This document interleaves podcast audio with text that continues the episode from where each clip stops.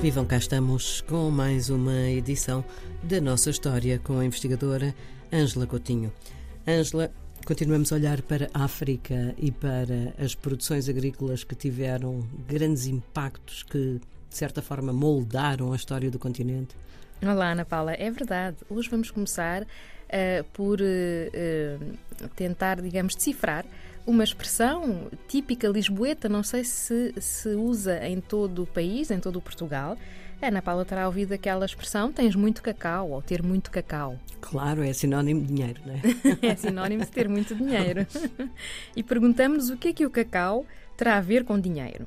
Não é, não é difícil presumir, não é, que alguns grandes produtores enriqueceram, alguns portugueses de uhum. antanho enriqueceram com a produção de cacau. Exatamente. Uh, e trata-se, na verdade, de uma planta que é originária da Amazónia, hum. no Brasil, o cacaueiro. Uh, e sabemos, a investigação histórica já conseguiu apurar que foi uh, no século XVIII que o rei de Portugal começou a incentivar o cultivo de outras plantas que pudessem gerar monoculturas de exportação, dado o esgotamento em relação ao açúcar. E então eh, foi a partir de 1770 que o rei de Portugal incentivou o cultivo mais massivo do café, também do cacau e, e do algodão. De modo que, na verdade, associamos a produção de cacau ao estado da Bahia. Não sei se a Ana Paula tem essa ideia. Não tinha. Até alguns romances de Jorge Amado que giram em torno desta questão da produção, uh, da produção do cacau. A partir de 1860 começa a aumentar esta exportação baiana de cacau. E o que é que isso tudo tem a ver com Lisboa e com Portugal? Diga-me. Para isso, temos de viajar até o arquipélago de São Tomé e Príncipe. Ah, bom. Isso... É o país do chocolate. Exatamente. E a Ana Paula já terá ouvido falar, já terá ouvido este nome, Barão de Água Izé. Sim.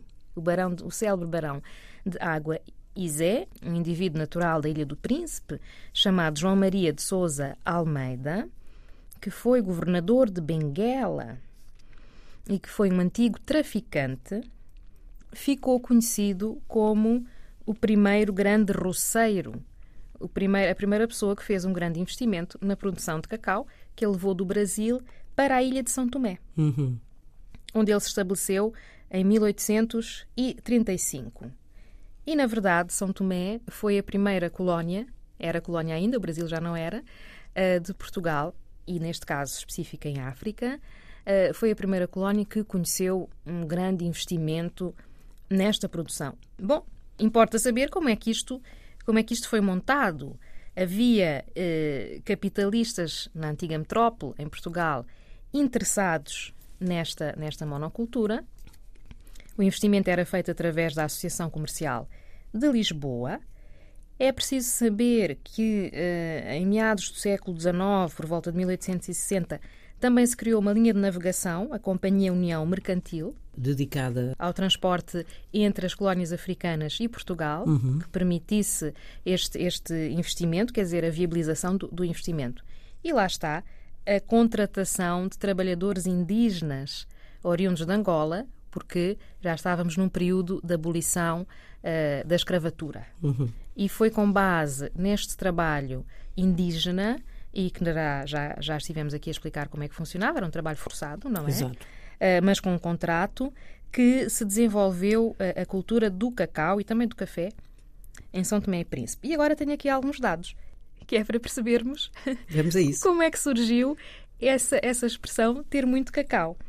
Repare que entre 1910 e 1914 o comércio de São Tomé e Príncipe com Portugal era 1592 vezes maior ou mais intenso do que o de Portugal com Angola.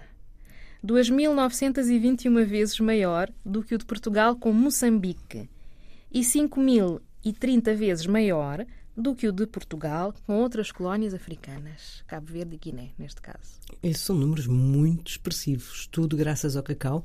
tudo graças ao cacau, no século, eh, portanto, do século XIX até princípios do século XX, e café. E é caso para dizer que São Tomé e Príncipe foi, nessa altura, a joia da coroa. Completamente. E daí a expressão tens muito cacau. Obrigada, Ângela. Até para a semana. Gostávamos, não gostávamos? É mesmo, gostávamos muito. Até para a semana.